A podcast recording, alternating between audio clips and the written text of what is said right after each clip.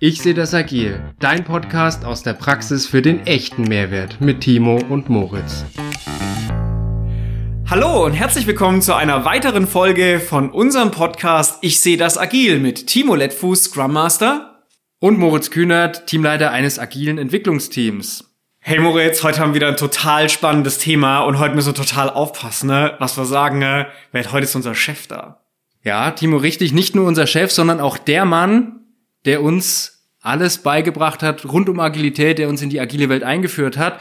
Und alles, was ihr bisher so gehört habt, das ist auf seine Mist gewachsen.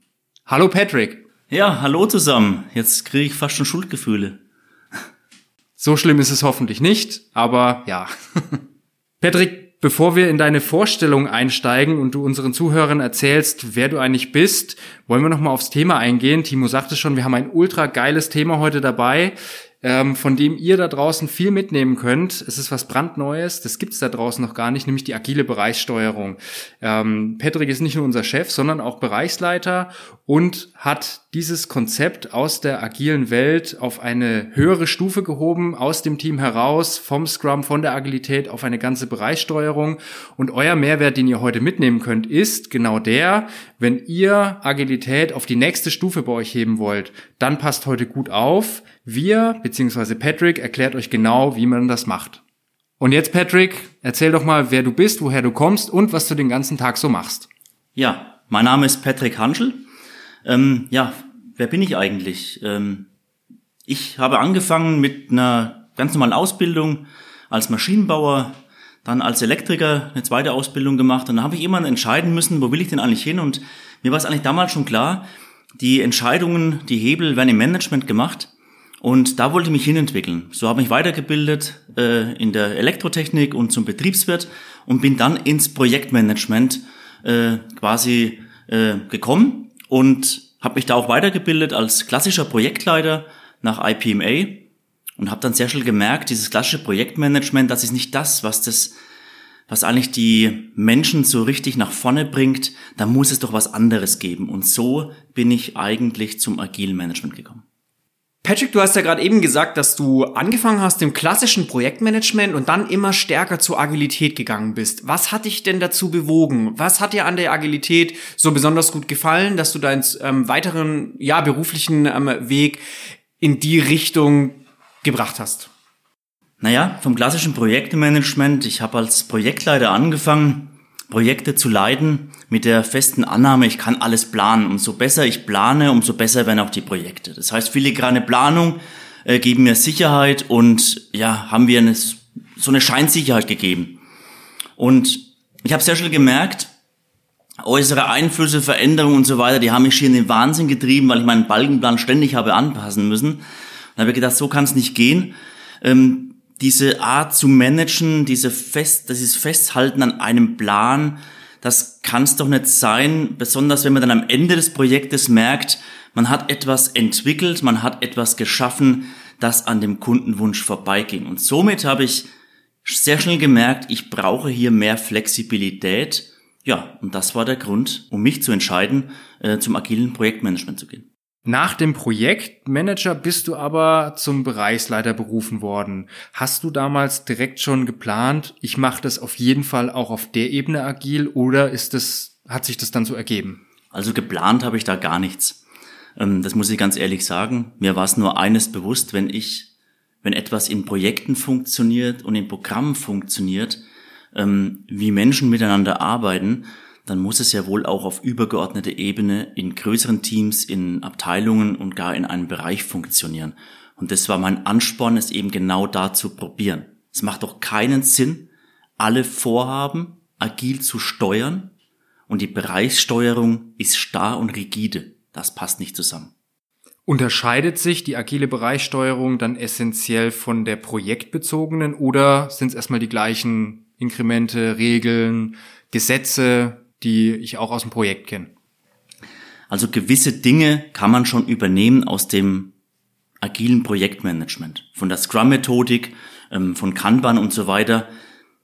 Gewisse Dinge wie sich regelmäßig zu reflektieren, in Zeitfenstern zu arbeiten, in Sprints zu arbeiten, ähm, die Aufgaben herunterbrechen in Tasks und auch gewisse Regeln, dass man sich Aufgaben eben nicht zuweist gegenseitig, sondern dass man sich die Aufgaben zieht. Alles das sind Elemente, die auch in der Bereichssteuerung, gerade in der agilen Bereichssteuerung, Gesetzmäßigkeiten auch unterstreichen. Dennoch gibt es wesentliche Unterschiede.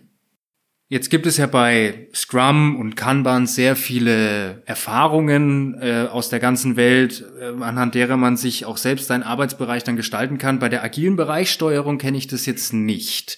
Wie kommt man dann zu einem Status hin, wo man sagt, damit sind wir jetzt erstmal zufrieden, darauf kann man aufbauen, iterativ oder gibt es vielleicht doch irgendwelche Bücher oder Regelwerke, an die man sich halten kann? Das ist eine gute Frage, Moritz. Ganz ehrlich, ich habe äh, das Internet abgegrast, ich habe dazu eigentlich überhaupt keine Bücher gefunden. Ich habe tatsächlich auf, auf die Agilität, auf die Grundsätze der Agilität aufgesetzt und mein Traum war es eigentlich und ist es nach wie vor, dass, dass sich Mitarbeiter nach ihren Können, nach ihrer Motivation, nach ihrer intrinsischen Motivation auf die Aufgaben quasi stürzen, sich auf die Aufgaben bewerben und sich auch die Aufgaben ziehen. Und wenn ich von Aufgabe rede, da rede ich von einzelnen Tasks und gar von Projekten. Sprich, ich möchte ein Beispiel geben.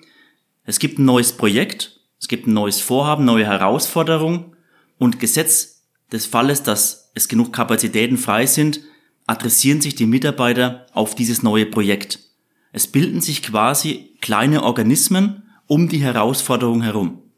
Und das ist zumindest mal ein Grundsatz, dass sich das Unternehmen ähm, im agilen Umfeld als Organismus verstehe und nicht als Maschine, so wie es im hierarchischen Umfeld ist. Was würdest du denn sagen, Patrick, sind die zentralen Erfolgsfaktoren von so einer agilen Bereichssteuerung, dass die auch wirklich in einem, in einem klassischen Unternehmen funktioniert? Die Erfolgsfaktoren in einem klassischen Unternehmen. Da hast du jetzt was gesagt, das ist äh, sehr wichtig für die Beantwortung der Frage. Wir gehen davon aus, dass es einen Bereich gibt, der in einem klassischen, hierarchisch orientierten Unternehmen etabliert ist. Der Erfolgsfaktor Nummer eins ist, dass dieses, dieser Bereich irgendwo wie eine Käseglocke abgeschirmt sein muss. Das heißt nicht Elfenbeinturm Turm denken, sondern das heißt frei oder geschützt von äußeren Einflüssen. Das heißt, der Bereichsleiter muss auch in seinem Management eben hier dieses Managementprinzip verankern, nicht ähm, verwaltend zu sein, sondern gestaltend. Sprich, der Manager dieses Bereichs, seine Hauptaufgabe ist es doch, mit der Hierarchie um sich herum ein gewisses Alignment zu finden. Also ähm, Zusammenkünfte zu finden und nicht zu verwalten, Prozesse gestalten, Kennzahlen zu entwickeln und nach diesen Kennzahlen oder nach diesem Prozess eben die Mitarbeiter quasi bewerten oder die Arbeit bewerten. Das darf auf keinen Fall sein. Alignment ist das A und O mit den äh, Bereichen außerhalb dieses agilen, aus dieses Stück agiler Organisation. Patrick, du hast gerade eben von dieser Käseglocke gesprochen und da überlege ich mir, kann ich so eine Käseglocke eigentlich überall aufbauen? Also wenn wir jetzt zum Beispiel einen Zuhörer haben, der Bereichsleiter Controlling ist oder Bereichsleiter Fertigung, kann ich überall diese agile Bereichssteuerung einführen oder gibt es da Spezialgebiete? Wie ist es denn bei dir? Ich würde es als Herausforderung sehen, im Controlling agiles Management zu machen.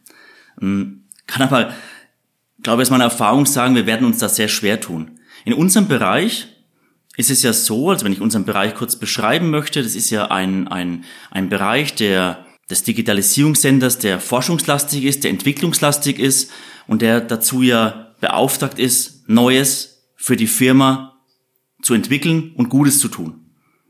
Diese Art der Entwicklung ist natürlich dafür prädestiniert, gerade Freiräume zu schaffen für schlaue Köpfe, Agilität zu leben, aber wir sind natürlich dazu verdammt, wenn es zum Erfolg werden will, also die Idee zur Innovation werden will, brauchen wir die Organisation im Unternehmen. Sprich, komme ich wieder zu dem Punkt, der Bereichsleiter ist dafür verantwortlich, dieses Alignment mit dem Unternehmen zu finden, aber gleichzeitig eben hat die Herausforderung in der agilen Bereichssteuerung eben auch diese Freiheit im agilen Bereich zu formen und zu gestalten. Patrick, du hast vorhin noch einen Satz gesagt, da war ein für mich auch wichtiger Erfolgsfaktor drin, nämlich der, der Freiraum, dass die Leute sich auch die Aufgaben ziehen können. Welche Erfolgsfaktoren würdest du noch als wichtig erachten, wo sich jetzt vielleicht ein Bereichsleiter die Frage stellen muss, habe ich das eigentlich? Kann ich diese Rahmenbedingungen so bieten, dass Agilität auch auf Bereichsebene funktioniert? Was gibt's da noch? Sehr gute Frage. Ähm, der wichtigste Erfolgsfaktor von Anfang an ist eigentlich diesen, für diesen Freiraum auch zu sorgen. Sprich, wenn ich jetzt einen Bereich habe, der permanent überlastet ist, der permanent zu viele Aufgaben hat, und das kennen wir in unserem Bereich auch, in gewissen Teams, die sind permanent überlastet, dann ist natürlich sehr schwierig, auch äh, äh, den Freiraum aufzuzeigen, dass sich Mitarbeiter für andere Aufgaben interessieren können und somit sich andere Aufgaben ziehen können. Das ist mit einer der Erfolgsfaktoren. Ein sehr großer. Gibt es noch weitere? Weitere Erfolgsfaktoren natürlich ist die Teilhabe aller Teilnehmer.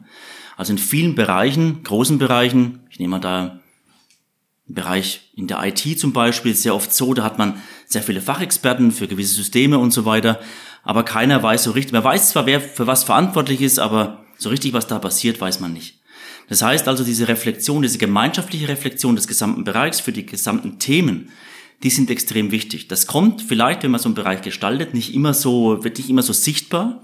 Aber der Mitarbeiter lernt es nach und nach zu schätzen, auch zu verstehen, was machen eigentlich andere Mitarbeiter, was machen Mitarbeiter in anderen Projekten, was ist da der Fortschritt. Und das ist schon ein Erfolgsfaktor, um auch zu sehen, okay, gibt, da gibt es doch was anderes außer meine Arbeit, da gibt es vielleicht auch ganz andere Themen, wo ich mich vielleicht auch persönlich weiterentwickeln kann. Denn das ist ein wichtiger Unterschied. In der Hierarchie ist der Erfolgsweg vorgezeichnet mit dem linearen Aufstieg in der Organisation. Im agilen Umfeld der Bereichssteuerung ist der Erfolgsweg eigentlich bestimmt durch den, äh, äh durch den eigenen Erfolg, durch die Erfahrungen. Sprich, ich kann hier im agilen Umfeld komplett neue Rollen einnehmen. Ich bin keine Führungskraft, kann aber in gewissen Themen eine Führungsrolle einnehmen. Ich baue mir Wissen auf und somit ist die Karriere auch bestimmt durch den Erfolgsweg. Patrick, ist der Mitarbeiter auch ein Erfolgsfaktor? Also die Frage, was brauchst du denn für einen Mitarbeiter oder was sollte denn die Großzahl der Mitarbeiter sein, um eine agile Bereichssteuerung wirklich ähm, äh, einführen zu können? Der Mitarbeiter ist der Erfolgsfaktor. Und Mitarbeiter, das liegt vielleicht auch an meiner Historie, da ich so ein bunter Vogel bin in meinem Ausbildungsweg, der hat natürlich viel mehr Kompetenzen, als man aus seinem Lebenslauf vielleicht lesen kann. Der Mitarbeiter, auch das, das ist auch die Agilität im Bereich, der muss natürlich auch Wege eröffnen, sich vielleicht komplett anders zu entfalten, sich komplett anders zu entwickeln. Timo, das beste Beispiel bist ja du, genannt Business Developer, und hast natürlich eine Heimat gefunden in der Rolle als Scrum Master. Das hättest du wahrscheinlich in einer hierarchischen Organisation, diese Chance hättest du wahrscheinlich nie bekommen. Und, da, und du machst da einen sehr, sehr guten Job. Und das sind alles Erfolgsfaktoren eben, die auch eine, eine performanten, einen performanten Bereich im agilen Umfeld eben ausmachen. Vielen Dank für die Blumen, Patrick. Boah, Patrick, jetzt hast du gerade ein paar Themen angesprochen, da muss ich schon zucken. Thema äh, Führung und verschiedene Führungsrollen. Muss ich da jetzt als Teamleiter kalte Füße kriegen und mir Sorgen machen? Nein, überhaupt nicht. Also wir werden natürlich weiter Teamleiter brauchen und wir unterscheiden ja sehr stark zwischen äh, fachlicher und disziplinarischer Führung. Und ein Teamleiter hat natürlich erstmal die disziplinarische Führung und muss dafür natürlich auch sorgen, dass sich Mitarbeiter weiterentwickeln und ähm, dass sich Mitarbeiter quasi auch entfalten können. Aber neben den, wie gesagt, disziplinarischen Führungsrollen gibt es auch fachliche Führungsrollen. Und diese fachlichen Führungsrollen sind in einem agilen Bereich, der wie ein Organismus funktioniert und nicht wie in einer Hierarchie sehr flexibel. In einer Hierarchie ist der Weg vorgezeichnet. Und diese Führung ist meistens linear. Im schlechtesten Fall erreicht man eine Position, in der man seine völlige Unfähigkeit erreicht hat, Stichwort Peterchen-Prinzip.